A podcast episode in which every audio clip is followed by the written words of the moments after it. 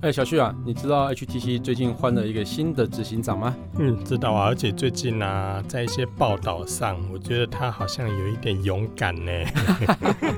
哎，对啊，HTC 的新执行长啊 e v s Matt 啊，在接受媒体采访的时候啊，他不是接受媒体采访，他是一个去一个 forum 啊，然嗯后他承认说啊，HTC 的思维啊，归咎于在错误的时间啊，将所有资源投入了 VR 的技术研发，所以就是在错误的时间做了正确的事情吗？还是错误的事情？嗯，真的不知道。对， 所以我才说他很勇敢啊。对，因为当初投入 VR 这个领域，他不是小红的决策吗？对，当时应该就是董事长兼执行长的王雪红的决策啊。不过，啊、他这个算是批评老板的决策错误吗？嗯，所以我才说他很勇敢啊，真 的是新官上任三把火哎、哎、我觉得有超有有一种这种勇敢感觉，对。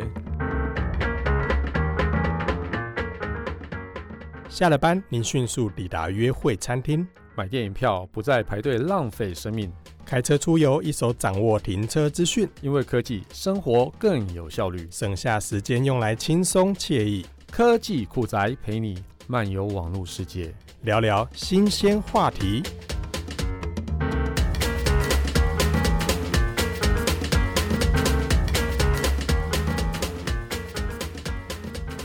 哎、不过啦，我觉得他讲的还算蛮对的啦。没礼貌，我觉得他说的是事实啊，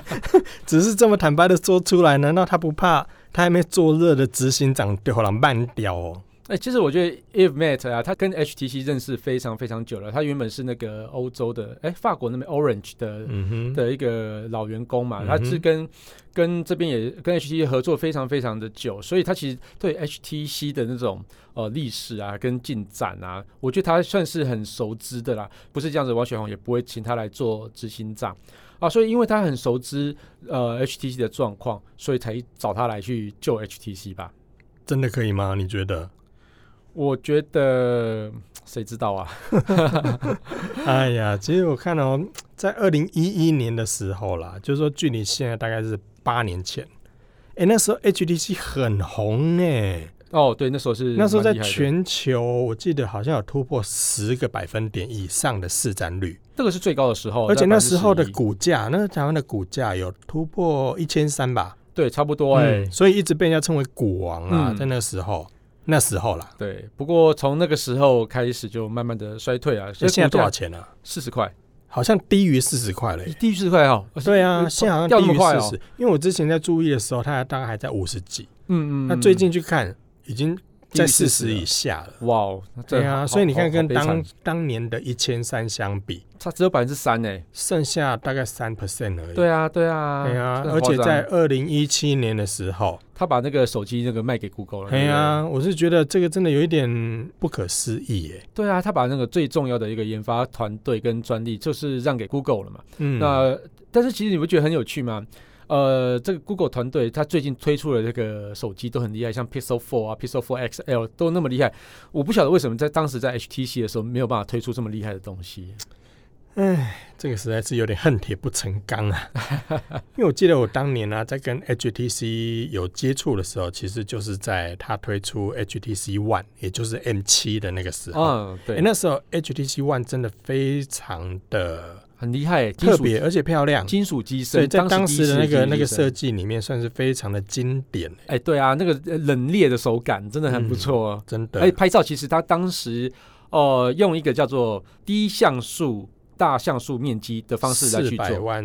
四画百素画素，对，但是对以 Ultra Pixel 嘛，对对 Ultra Pixel 的那个系列，嗯所以拍出来的照片不会比一千两百万的还要来的差，甚至比它好很多。真。的。但当时应该是挑战很多人的认知啊。对啊，对啊，所以他们那时候行销也打的还蛮精准的，就是用 Ultra Pixel 的方式来去做一些市场教育，然后当时人家才知道说，哦，原来不是高像素就是高画质。嗯哼，所以在当时也算是一个很大的一个突破啦。对，但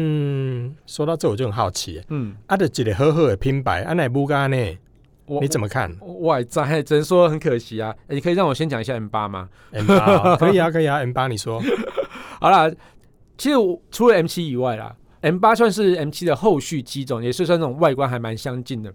它是第一款双镜头的手机、嗯哼哦，我们除了三 D 手机以外啦，嘿嘿哦，它算第一款三 D 的双镜头手机，啊，也是第一款可以做出景深感觉的手机。它有一个哦景当年深那个镜真头的，很对厉害耶，对啊，你不觉得？哎，当时就有发展出那种景深人像的那种模式，嗯那后来奇怪，怎么不是应该他要领先各个品牌要去开发这个东西吗？嗯没有嘞，没有了嘞哼，，其实到不晓得 M 为什么。 M 八，然后 M 九也有，对可是到 M 十之后就不见了对，然后 Ultra Pixel 也不见了，啊，对，也不见了。对，啊这那很就可后来就惜回到这个大家认知的那个几千万、几千万像素这样子。对对对对对。不这过真的他很那可时候是惜把 Ultra Pixel 改到前镜头了。对对对对。嗯不过我真的觉得超级可惜啊！你看啊，他们在二零一一年的时候的 MWC 里面啊，获得二零一一年最佳手机公司的大奖，这很手不机容易。公司哎、不是最佳手机哦、是最最佳手手机机公公司司哦、就代表这个品牌是值得信赖的，而且推出的东西每一款都是很厉害的。嗯那更厉害的时候，在那个 Interbrand，这个是非常难进去的一个那个全球百大品牌的排名啊，它排了九十八名，哼，哦，是所以算是百大了。哦对，而且是全台湾第一家进入这个 Interbrand 的哇公司，那真的很难得呢，超厉害欸、在当时。 所以我这很好奇啊，到底这之间到底发生了什么事情呢、你看，我们之前有讨论过，像百事达、嗯 Nokia，嗯，其实也都是在当年发展的很好的公司跟品牌，可是中间有出了一些事情，然后就嗯，就陨落了，甚至是就消失了。对你看百事达就不见了，那还有一家 Nokia 啦还有一家 Nokia 也不 见了，No ，Nokia 不见之后，后来又老员 HMD 嘛老员工重新再出来，所这以这个可以让这听个一品下，牌复活。啊这个可可以是听一下我们 Nokia 的那一集。可是 HTC 耶、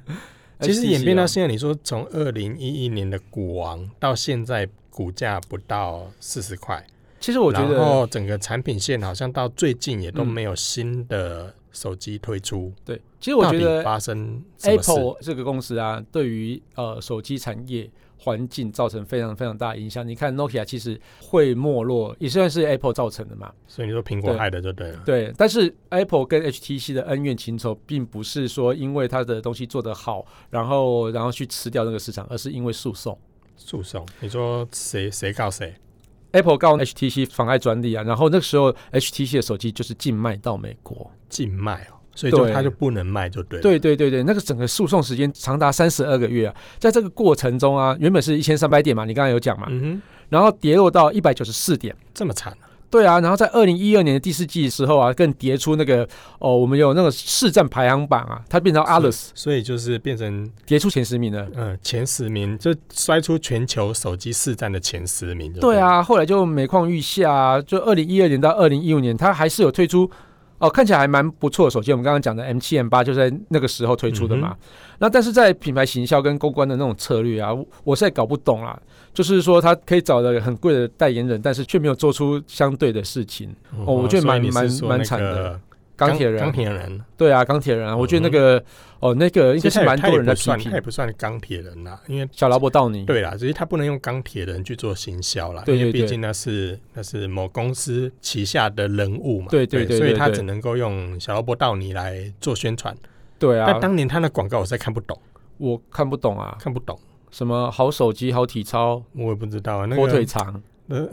我我我就不懂，所以到后来好像那个广告行销整个是没有引起太大的瞩目，而且是甚至是蛮多恶评不断的，对啊我就是一恶评直不被断骂说他到底在拍什么鬼啊？对啊，而且其实那时候就是已经在走下坡了，然后又哎，听说花嗯很那么贵哦、多钱，对，花超多钱，花超多，钱的，然后最后却没有任何的效果。对，而且还跌出了十大的品牌，嗯，不过这个甚至到后面推出了我们刚才所讲的，就是 M 七 N 八这些对很好的产品，其实对也没有救回来。没有救回来啊。其实我一度以为 M 七 M 八可以有机会让 HTC 返回到前十名，其实 M 七 M 八那个时候确实卖的不错，而且口卖得碑很好很好、哎，，对，但是其实他们当时遭遇到了蛮多的问题啦。你还记得吗？M 七的时候有遭遇到紫光嘛？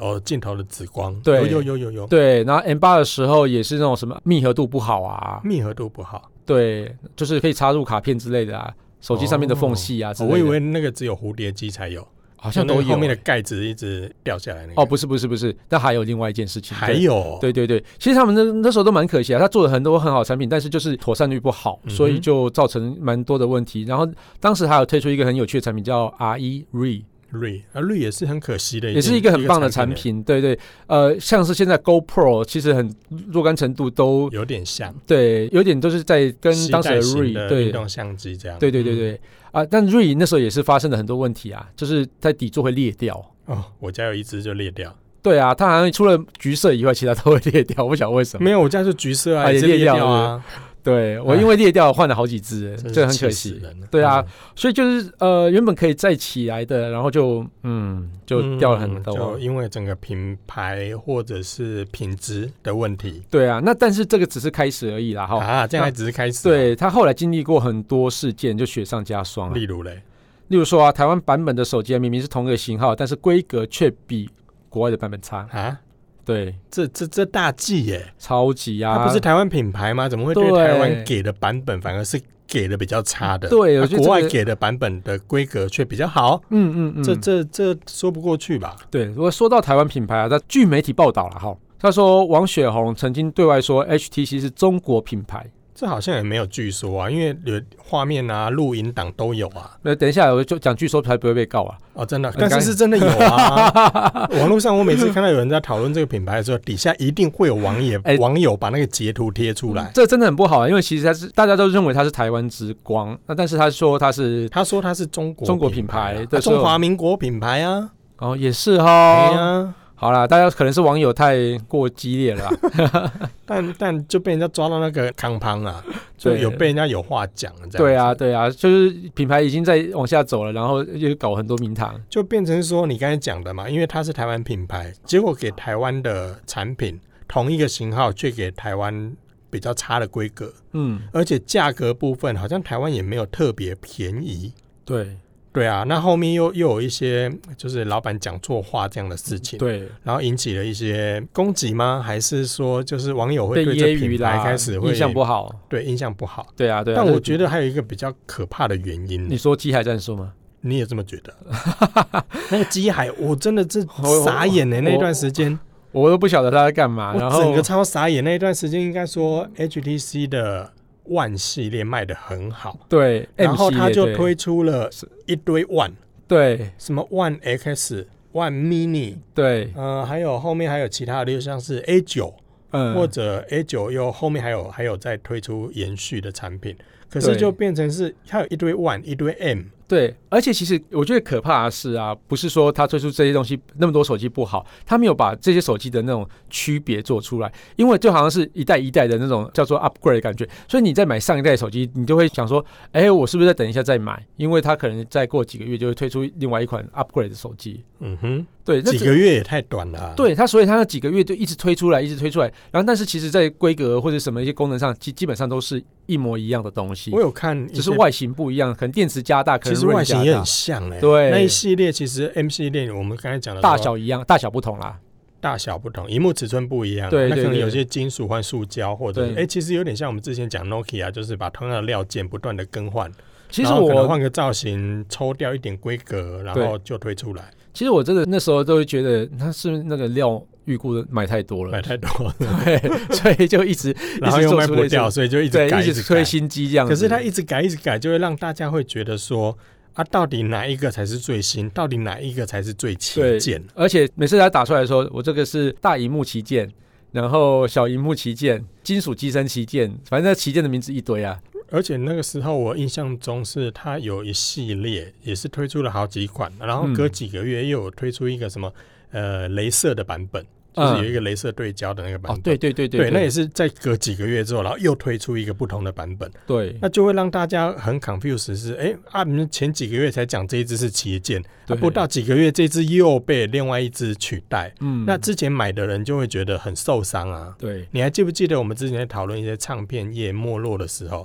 我那时候说我对买唱片整个的那个热忱消失，就是不断的改版，哦，你说一直换包装哎什呀，么，然后改版改到最后，我的不爽不买，爽买了，对啊， 你你一直改，我从来不知道你到底哪一个版本是最才终是停下来的。对，所以我干脆就不要买了。嗯那不要，嗯嗯买之后，就会造成说，当我在观望的时候，又有另外一个品牌推出更好的产品，我当然是那我投就奔离另外开品啦牌啊。嗯，真。的。所以当年其实我觉得机海是一个很严重的致命伤。对然后我们刚刚有提到那个 M 八、M 七、M 八其实都有一些问题，对不对？小问题，嗯对不对？那不是小问题，还蛮大的问题。但是我觉得最可怕的是 M 九，M 九哦，就 combo， ，M 九的问题才是最大的，那时候被骂惨，被。骂惨了，就是处理器过热的问题。还有就是它的模样没有太大改变，哦，大概跟 M 八差不多吧。其实我觉得那个时候是很冤啊了、就大家有点用放大镜去看 HTC，是是，因为其实苹果一代一代其实模样也没有太大改变了、嗯啊，苹果就没有被骂。嗯 HTC 从 M 八到 M 九没什么改变，却被骂得很惨。嗯嗯，可是它也因为处理器过热，所以整个销售更惨。对。嗯，然后再来 M 十也是，好像也是没有什么挽回啦， M 十哦，对啊嗯看起来那有比 M 九好一些啦，但但是 M 好十那个模样真的太两极化了。呃那个那个大的，我们讲钻石切边嘛，嗯那个大的那个边边，其实有人喜欢，嗯，但大部分人不喜欢。是样貌是还蛮利落的啦，但是很但利其落实啦我觉得在一些拍但照女的，生不会喜欢、啊。对，对对，太阳刚了。嗯，，对，像一些拍照品质啊，或者是说在一些东西啊，都是已经开始慢慢的就被很多的品牌追过去了。哎，讲到女生会喜欢的产品，其实当年 Butterfly 卖的很好啊。哦，，蝴蝶机，我觉得这款、对啊其实那时这候款是我蛮喜欢的一只很手机。多女生其实对这个产品是很喜欢的耶。对这只手机其实是从日本红回来的啊、它原本只是跟日本的那个电信商呃 KDDI 共同开发的，我记得是这样子。应应该是吧？对，我记得他们当时是共同合，有点像是电信克制机啦。对对对对对，然后只是后来来没想到是 A 炮而红。对对对对，嗯，那时候他有一个团体在代言啊，那个叫什么？我突然忘记了，一个这个女、女孩的偶像团体。对、嗯，这个我也没有到对，那他后太来他注意，但是我我只乃木坂四十六，哦，这个真的是对，仔仔才比较清楚一点。不是啊，因为为我当时还是很爱 HTC 的，当时啊我当时很爱 HTC 哦啊。好啦，现在我是蛮喜欢的，但是就是我有点在恨铁不成钢啦。他确实是恨铁不成钢啊。，对，而且当时这一台刻制机就是跟日本电信商的刻制机，原本是没有在台湾打算推出的，对不对？对，就只有在日本卖。嗯哼，对，后来在台湾引进来的时候，真的卖翻掉、因为我这记得当时很多网友敲碗啊。对啊，嗯哎、你知道吗？Butterfly 让我最喜欢的一点是它的电量真的超级大。 Butterfly，但是啊我的我对的印象最好的是他那时候荧幕画质非常的优异，在当时，哦在当时，哎、它是用 Full HD 对不对？在当时，它应该算是蛮算第一款吗？哦用 Full HD 一零八零 P 的，我印象中哦，如果有错的，大家听众纠正我一下， 因为我记得当时像电视 Full HD 才刚开始比较盛行而已啊。那但那时候的 HTC 就推出一款的 Full HD 的那个手机，把 Full HD 的荧幕放在手机上，在那个时候是非常非常可怕的事情呢、在那个时候，对，对，那个细致度非常的好、欸，嗯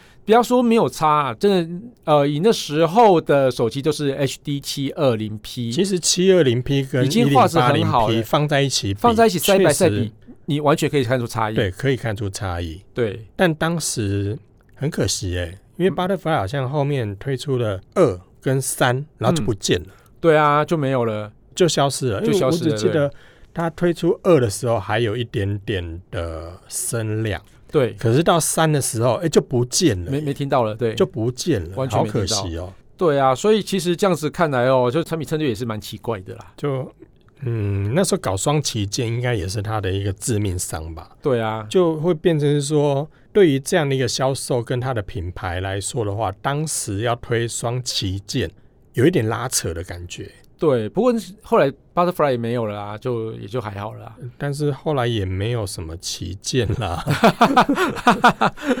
虽然当时后来我记得好像到 M 十之后，然后诶就没有了哦、m 系列就没了，对不对？变 U 系列嘛，啊对要不对？变 U 系列，对可是对 U 对系列是那我那时候一直觉得很不可思议的一个产品，怎么说？因为我当时有去 U 系列的发表会，嗯那时候现场他们展示的是 U Ultra 跟 U Play 嗯一个旗舰，一个 U Play 算中阶吧，嗯，在当时，嗯，可是这两个产品是后来让我跌破眼镜的一个产品线。怎么说？呃，如果你有印象的话，我刚才讲的 U Ultra 跟 U Play，它是在二零一七年的一月发表的。嗯，然后你知道吗？在二零一七年的五月，它推出了 U 十一，哎，真的很乱的，怎么跟之前又一样，对不就对？一月一月哦，才发表了 U Ultra。那当时已经称为 U Ultra 是旗舰，而且是 U 系列的第嗯一台。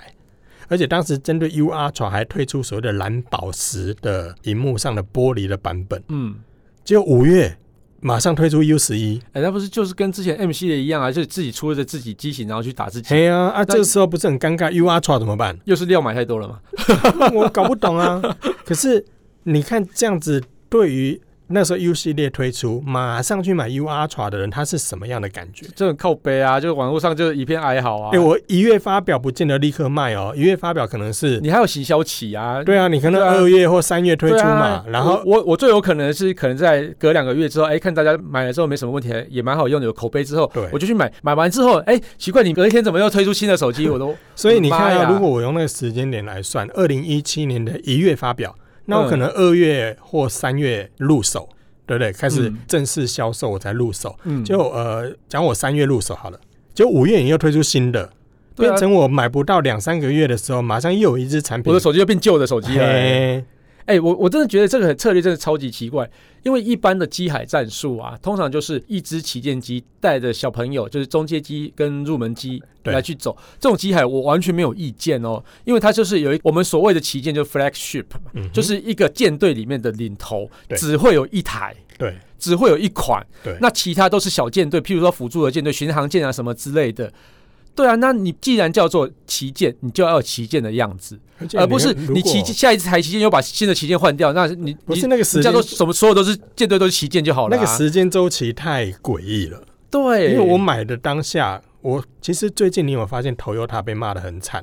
也是它的类似 Rav4 嗯 Rav4 年度改款之后加了 ACC，嗯然后才刚买的人才买没多久哎、嗯，嗯，加量不加价，配备更好。对所所以以最就被近骂其翻实也被骂翻了。对啊，所以都一样的状况啊。 HTC 它的状况其实，在当时就是这样子。对 U 啊 Ultra 跟 U Play，、嗯，其实 U Play 后来也没有卖的特别好啦，嗯因为其实他们家还有 Design 的系列，嗯，所以在中低阶这部分，其实它有其他的产品线。对可是，在旗舰但是这部分并没就有很尴尬。，对它旗舰这样子带是完全不行的。所以当时我觉得我很惊讶的是，U Ultra 其实我如果站在我们在担任媒体的这个角色，我其实在一月份才刚报道一个 U Ultra 这一支旗舰，然后推荐给消费者购买，然后消费者买了之后马上被打脸。嗯，而且这个打脸是同一家哦。 呵呵你刚才说很多的品牌可能是旗舰机带领，对可，是我们目前看到很多的智慧型手机，其实它是推出了一支旗舰，但嗯其他的可能会有呃，例如说旗舰可能是两万多块，嗯那另外再推出大概一万五的中阶或一万以下的这个入门机，嗯，所以它是有不同的价格区间的。可是 HTC 不是、欸，对啊，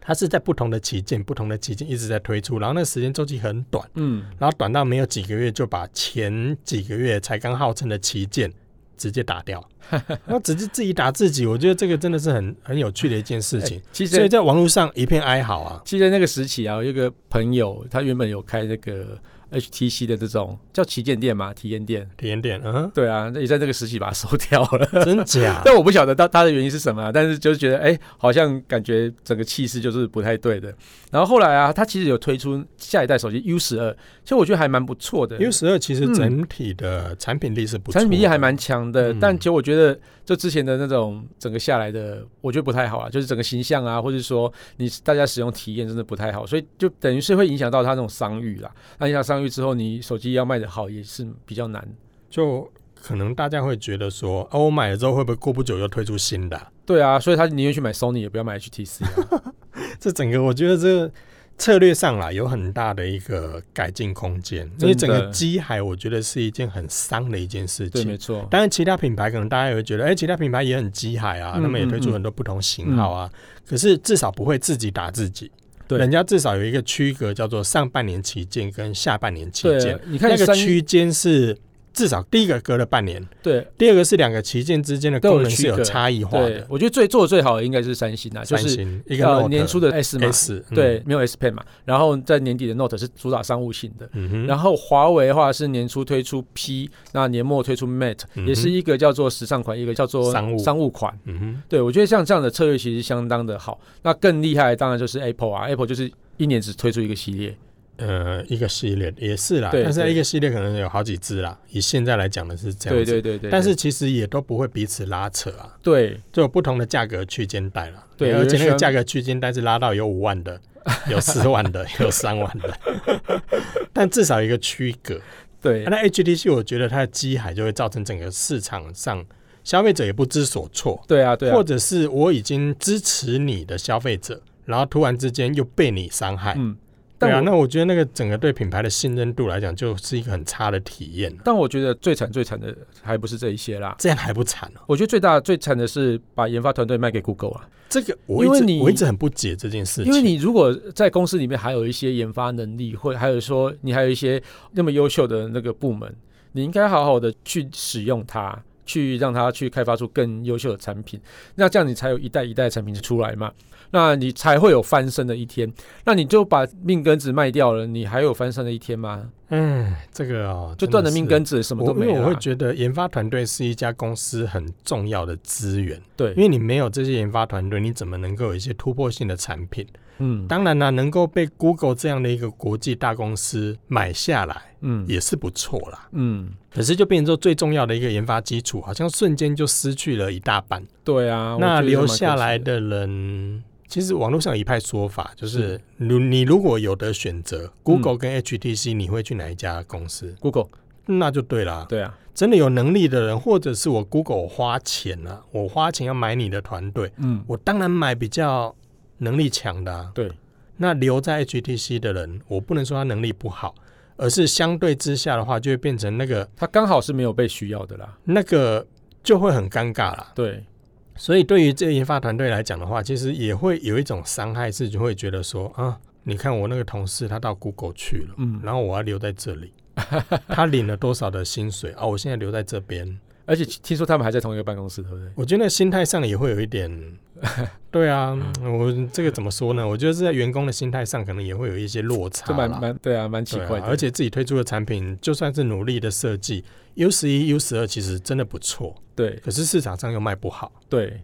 其实我觉得就会失去失去会信失心、啊，去一些。我我觉得讲，我们之前讲一些，例如说 YouTube 或部落客，嗯，其实有很多的产出是心血的结晶，。对，可是如果最后没有人浏览，没有人阅读，嗯其实你会丧失那个热忱。对，因为你会不晓得到底我应该要怎么做才是对的。才会卖得好，因为我怎么样做都卖不好。我已经花了那么多时间精力去研发，说我觉得这个很飞炫的功能，或者是很炫炮的功能，哎，结果去去去，大家好像没有感觉，连你说那个个副边框的那个捏捏吗？对啊，连个副品都没有、 哎、捏捏被骂得很惨哎、哎啊，真的哦，嗯，因为不断的误触啊，哦，懂懂嗯懂，而且装了壳之后虽然可以用，但是会打折扣。哦，这个又是一个产品的问题了。对，所以也所以你会发现，其实后来有用这项技术的也不多了。对对对对对，嗯，那 Google 的 Pixel 有在用，嗯到目前为止，其实三跟四系列都有在用，嗯，但它也没有拿出来主打。对对嗯，对，因为其实唉，这应该也是就是后续机型推出的速度真的变慢了。那欸现真的在变慢了。你就算从 U 十二推出之后，对呃，U 十二是在二零一八年的二月推出的，对然后现在已经二零一八年，呃，不，现在已经二零一2019九年的底十月喽。对，所以你会发现没有 U 十三呢，没有啊，就没有了。有只有推出那个区块链手机而已。，区块链手机啊，不予置评。 区块链手机，我只觉得是一个换一个透明壳的产品而已 OK 也是换一个壳的产品而已 啊。那系统上可能多加了一些区块链的元素， OK，那其实跟原本的手机有什么不一样？就是换个壳嘛。呃，那完全跟我们以前讨论的 Nokia 有什么不一样？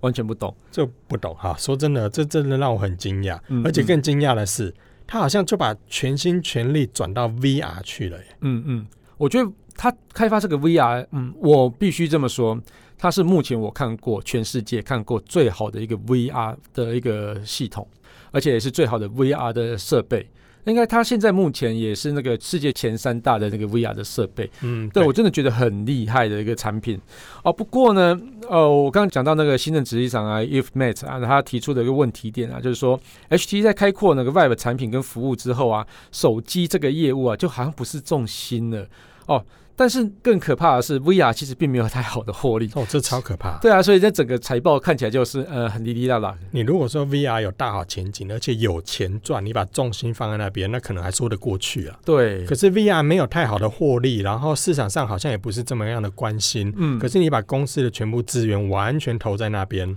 对啊，也没有赚钱，对。然后手机又没有更好的发展。呃，我刚刚讲过了，VR 它真的非常非常的强。它在二零一五年它就推出来的 VR 的 Vive 嘛，在二零一六年的时候，王雪红还出来说，哦、今年就是 VR 的元年。那的确是 VR 的元年啊，因为它真的还做的蛮好的啊、但是那个元年的力道好像没有那么强，就是一个开始而已。但是人家说的元年，元年就是在这项技术或者是这个东西它的起飞的那一年，我们都对把它称为元年。。对，但是它并没有起飞啊可。是从二零一六年讲是元年，到现在二零一九年了，好像还也在没有起飞啊，对一直飞不起来。而且每年都在讲元年啊，那每年都是元年， 对对对对 啊对，一直飞不一起来元。一元复始嘛这，万众更新这，个我也不是很，很奇怪、欸，对所以你看呢、现在的话，整个它的 VR 装置是很好，没有错。对可是你刚才讲，在当时推出的这个 Vive 这个产品，所以那个时候它必须要搭载一个性能很强的电脑来搭对，配使所用，以它虽然是有卖七百九十九元美金啊，对但是其实你额外要花的钱更多。要另外买一台性能性能很强好的电电脑脑啊，。那所以这种性能很好的电脑，差不多台币至少也要五六万，甚至十首要万元。哦，要能对够有 VR 等级，而且跑得动 VR 的那个对等级，那个电脑一台没有个五六万，你对你跑不买动不对下来哦。对，那另外还要有空间去摆放那个它感测器啊嘛，空间对感测器。对，对，所以以等于是你要买这，这个东西的话，你也有家里也有够大足够的空间。对所以你可以想象啊，能够买这些产品的人已经不多了。呃，应该说你可以负担起这样的设备的人已经不多了。嗯然后而而且你还要对这个东西有兴趣的人，那就更啊数少量就了，更少。更少了。啊，虽然说它，而且它只有卖七百九十九元美金，其实嗯哼真的还算蛮便宜的啦。 但电脑很贵啊，对，而且要有空间啊，嗯，而且它的线路因为都是有线在连接的，对嗯不对？对所以你连接完之后，变成说你在组装的过程，或者是你那个运用的空间，都会被那些线所限制住。哦对。那你又变成说，你装好之后，你也不可能每天在那边装起来拆掉，装起来拆掉。对啊，哎，这这很难推广哎，真的。啊嗯，一般家庭来讲是比较难了、所以在那个时候，根本不可其能实有看到一些店面或者是体验的一些游戏馆，嗯，有把这个变成是他们店里面的游戏的一个项目。对北中南都有类似这样的一个体验馆，对然后哎把它变成 VR 游戏，对然后我觉得让其实大这个家还蛮来好的出钱，嗯，让大家进来里面体验。嗯，嗯可是我说真的啦，我去过，嗯不会有第二次啊。真的我真的玩过一次之后，哦，然后我不会想要再去第二次啊。对。就是我我再去玩的那个兴趣并没有很高，我之前在呃台中的赛车场叫力宝，对不对？力宝力宝嗯乐园，然后我玩了一个叫做 VR 的一个射击的运动，它就是可以站在一个圆形的盘子上面，然后去呃模拟你在跑步嗯啊，或者是说啊、呃去射击的东西。但呃你在玩当下其实的确很好玩，但是你你知道吗？在穿戴那些装置的时候啊，是想超级麻烦的，你嗯超光麻烦啊了、光穿那些装置大概穿了十分钟吧，然后上去玩那个玩个几分钟就要下 来了，对，而且其实还蛮贵的，真的蛮贵的。我对我曾经去过三创玩过，嗯然后我也去过高雄的草衙道，嗯，哎、那个那个购物中心，我也去过里面，它有一个叫 VR Plus 的这样的一个体验馆，我嗯也到里面玩过。很有趣，它可以同时大概七八个人同时上场，然后对戴战那上样子头盔之后，一群人在那个空间里面打怪物、打僵尸，然后你整个团队在里面可以共同合作来闯关，非常有意思。嗯，可是过程中会发生什么事？我刚才讲的嘛，它必须有很多线连接在上面，对，打所劫以吗？其实当六七个人、七八个人在里面，然后彼此遇到有怪出现的时候，因为你戴着头盔嘛，嗯所以其实你不知道旁边的人跟你的距离，哦，懂，然后就会打 架，会打到啊，因为你手中还要拿着那个枪，哦，对，对，然后你戴着那个头盔，然后你嗯头盔后面可能还有一些线，那。一群就呃六七个人在里面的话，就前前后后大家就会撞在一起，对，所以以一个很有趣的现象是你旁边必须要有工作人员来看着这些人，哦，对，避免他们撞在一起。撞在一，起，对，没错，没那错，一个人没有办法看管六七个人在对战的时候的那个混乱，对，所以变成那个空间里面，除了要有这些线路跟设备之外，你还要有人 啊，对，我觉得这个才是最大的成本，去去维持，就是大家不要撞在一起或不要受 伤还。蛮好笑的，所以整个成本其实是非常非常高昂的、哦贵，对没错没所以错那后续它虽然说有不错的发展，可是你有没有发现有一个很有趣的事情？嗯，你说它刚才其实是一个前三大的 VR 设备对厂，，没错那这之间是包含了，例如说 Sony， ，Sony 跟 Facebook 嗯对，但其他品牌呢没有啦，现在三星跟 Google 啊，什么东西都没在做了，原本它？Google 跟三星其实曾经推出过类似的头哦，盔，对对，Gear VR 嘛，对，对但是那对也不算头盔，它是跟手眼罩机结合在一起的，对，他就把手机摆在那个眼罩对里对面，对然后去看的，可是后面也没了耶。对，后来就没有推出新产品了，后来 Google 跟三星也都没了，没有再推这样的产品了，对，没错，所以我一直很疑惑的是说，VR 这件事情在市场上是不是真的有这个需求？而且这个需求能不能大到我这么讲好了，就是说，如果连 Google 跟 Apple 甚至是三星都没有继续投入的动力，那是不是代表这地方或这个领域根本赚不到钱？其实我必须要这么说啦，我觉得 VR 绝对是对的，而且 VR 是绝对需要发展的。但是以现在来看啊，VR 大部分是被用在游戏上，游戏对，游戏或是多媒体运用上，然后在商业上或是医学上的使用也是有，也是有但是其实毕竟是少数，你不可能说小哦一个众医啊对小，众因为它如果是以卖一台赚一台的钱来看的话，那根本就不是一个很大的区块。那最主要还是要是 B to C 的这个市场。那 B to C 这个市场，我觉得呃，我们刚刚讲的很多限制的情况底下呢，你本来销量就不会太好。呃，而且其实，在 VR 的那种游戏体验虽然很好，但是并不是每个人都可以接受这样的 VR 体验，因为像是我们以前在玩那个《时空战力》啊什么之类，就呃 CS 哦，你说看着荧幕那个立体空间的时候头会晕，头就会晕了。嗯那更何况是你戴了 VR 装置之后，会更不舒服的感觉就会就会产生。嗯哼，那这些东西到底会不会好呢？不知道。然后我觉得，其实它最好的一个模式呢，其实是在网咖，网咖，对，它就是要把这个东西卖给一个空间足够大的网咖，那就是是我让刚才所讲的啊，就例如说在三创或是我在高雄那个草衙道的那种类似那种游戏馆，对对对，就是以时间的方式来去租赁给那些啊喜欢玩 VR 游戏的人。但是我觉得它的东西又少一个元素，叫做呃关卡或是对战，可能就是一个东西结束了就没有了。它就是或许也有啦，但是我会觉得那个嗯应该说它这进个入游的戏门槛，对这个游戏没有被推展开来。嗯哼，所以说没有像是你的 PS4 啊嗯的那种游戏是这么的哦，容易被宣传出来的，它并没有去去做这样的事情，嗯，你记不记得在这个华山园区？是那个红砖屋里面，其嗯实也曾经有类似这样的游戏厂商对进驻在里面。对对，可是我曾经就是我们常常会发表会会到那个红砖区那边去，可你也发现哦，平日去那边的时候是完全没有人的，嗯所以一个礼拜七天的时间里面，可能只有六日两比较多人两天有人出现在那边。嗯，可是平日那边其实没有太多的人，对，那没有太多的人，以华山那个地方，以台北这个地方寸土寸金来说，我要有这么大的空间放这些游戏设备，然后一到五没什么人，嗯但是我还是要有人员在那边，对这都是成本啊。对，没错，所以后来三创那边，呃、应该说三创跟华山华山，其实后来这些也都陆续就收掉收了，掉了就不见了。对所以这个推广上，你说它最大的用途是在游戏，可是好像在这领域也没开花结果。对啊，就我觉得就是这个是势在必行，但是时候还没到。但是我不会觉得它会像三 D 一样，就是好一阵子又不见了，好一阵又不见了。因为 VR、AR 或是 XR 这样子这种哦 MR 这样的东西啊，是一个趋势啊，一个趋势的东西。那所以我不会觉得它会像昙花一现消失。但是呢，它能够呃去获取多大市场呢？不知道，因为现在其实还没有看到真正被需求或是杀手级的应用出现。除非真的要有闲钱呢、对，你因不为那会套像设是备整个加起来不便宜。你不会像是 PS Four、PS Five 样子，就是说啊，我真的很喜欢喜欢玩游戏，我就买那个东西，而且那个那价格没那价么格是贵、啊， affordable 的。对对对对，至少对没那么高啦。对可，是现在目前我看来，就是会觉得说，以 HTC 这样的公司来说，它现在把权力放在 VR，嗯，那除非它有其他的领域别是有赚钱的。对就像我们在看说，例如说 Google 啦，或者是三星，嗯其实它投入 VR OK，就算 VR 赔钱，但是它有其他的领域是对是可以赚钱的对。所以我可以花一点的研发费用，或者是花更多的研发费用来投入这个地方，因为我别的地方有赚钱了、所以我可以平衡过来。对，但目前看来 HTC 不是、欸对。其实还有一个重点，就是说 HTC 是多大的公司？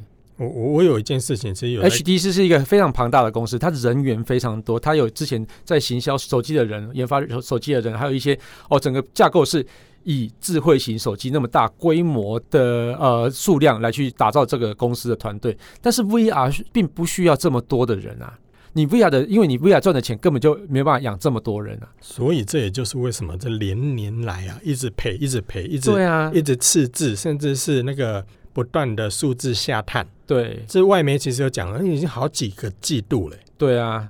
没有没有在赚钱的啊、除了把一直都没有赚 Google 钱，卖掉那那时候有赚钱以呃外，因为卖掉之后有钱进来，对对所对，以那对时候才有一个比较正向的数字。对可是几乎在这前后都是赔的啊、对啊，我而真且的不觉断的得赔，不断的赔，还蛮可怕的。这个真的是有点让人家不胜唏嘘啊。好啦，就让我们继续看下去啊，因为新的执行长啊，会不会有什么新的想法，啊或者是说让重心回到手机，或者是说他持续发展 VR，把整个公司缩编？呃，哎呀，这个就要看他新的执行长怎么想了啊、对啦，但是我觉得他就算这么想，是不是最后能够推得动？嗯，这个我就不知道了。对因他为虽毕然竟说其他品牌也在前进啊。对对对，哎、他其实虽然说、啊、他说他重心不会放在手机上啊，但是他其实并没有把话说得很死啊。嗯哼，他说啊，哦，他是会继继续跟引那个 XR，就是那个 VR、AR、MR 这种领域啊。嗯延展时间。对对对嗯，对对，然后但是他会把那个手机的目标放在五 G 的时代来临，嗯因为哼他说五 G 时代来临应该会是一个关键啊。他说他一定要参加在这里面，如果他没有参加在里面，应该就会被抛下了吧？我觉得但但我觉得他说他要加入五 G 的这个部分，要成为一个，要角、欸、生态但系要角但其他品牌也是啊。是，所以我我我不觉得他断了那种手机研发那么久之后，他还会回到这个手机的领域，而且要一炮而红。你看近期他的产品其实也都是贴牌咯，对对，对他在几乎印是嗯度那边推出的产品其实都是贴牌了。那到底能不能再有一些创新的产品？其实我们就拭目以待吧。对啦，其实我真的还蛮期待 HTC 这家公司可以像我们之前谈到 Nokia 这样子浴火重生，然后让这个手机品牌呢再次在全世界的呃消费者中被看到。对就期待吧。对，因为我觉得并不是每一家公司都会有员工这么热忱的出来组一家新公司，然后延续自己前公司的品牌。对我觉得这真的要很有对爱、啊，啊。希望这些员工可以去看见、去改 变。好啦，那哎就呀真 的是那就恨铁感不谢。成钢啊，太可惜了 真的那真这一的，集真的有点沉重，但是我会对啊觉得、好啊沉。重。以台湾品牌来说，HTC 曾经表现的非常的好，对但以往我们也曾经看过宏基、对 BenQ 其实都有投入在智慧型手机的市场。对但目前看来比较有表现，甚至表现比较好，而且在国际上很有亮点的，目前就剩下华硕 ASUS 了。对所以呢，在国产品牌的部分，我觉得大家还是要多给他们一点鼓励啦。哦对对对呃对但是对他们自己也要。要努力啊。也要努力啦。目前 ASUS 看来表现是非常的好，而且很有创新的对对能力，不管是 ROG 还是它的 ZenFone 系列，都对对，表现的对非常的没错好。没错。那它如果表现的好，其实我们的消费者就会愿意给他们掌声跟支持。是，其实哦，ZenFone 系列其实一直受到很多台湾的消费者的欢迎啊。嗯哼，然后我我觉得现在它现在唯一的关键就是要试着赶快去把国际市场打开这件事情，因为它就在国外的行销的一个力道哦、有慢慢的加强了，那就希望可以赶快推展出去之后，然后再成为一个新的台湾之光。真的让他去发现、去改变。哦，对，我刚刚想错了，我说是看见是不是？有点去发现去改变。 不虔诚，你不够虔诚。那就感谢大家收听这期节目，我是科技阿酷 Kiss Play。我是科技仔仔林小旭，如果你有任何想听或觉得有点酷，或者宅晚中的科技话题或，是发现网络上最近哪些事实在太瞎了，不聊不行。还是你有用过哪些 HTC 的手机，最后很失望的，都可以到我们的脸书社团科技酷仔留言给我们。还哎有阿快分享我们的节目给你酷到不行，还有宅晚中的朋友，一起加入科技酷仔的异想世界，拜拜。啊，我还有一只 butterfly，但是我会不会咳掉？我有。科技酷宅由艾格媒体制作播出。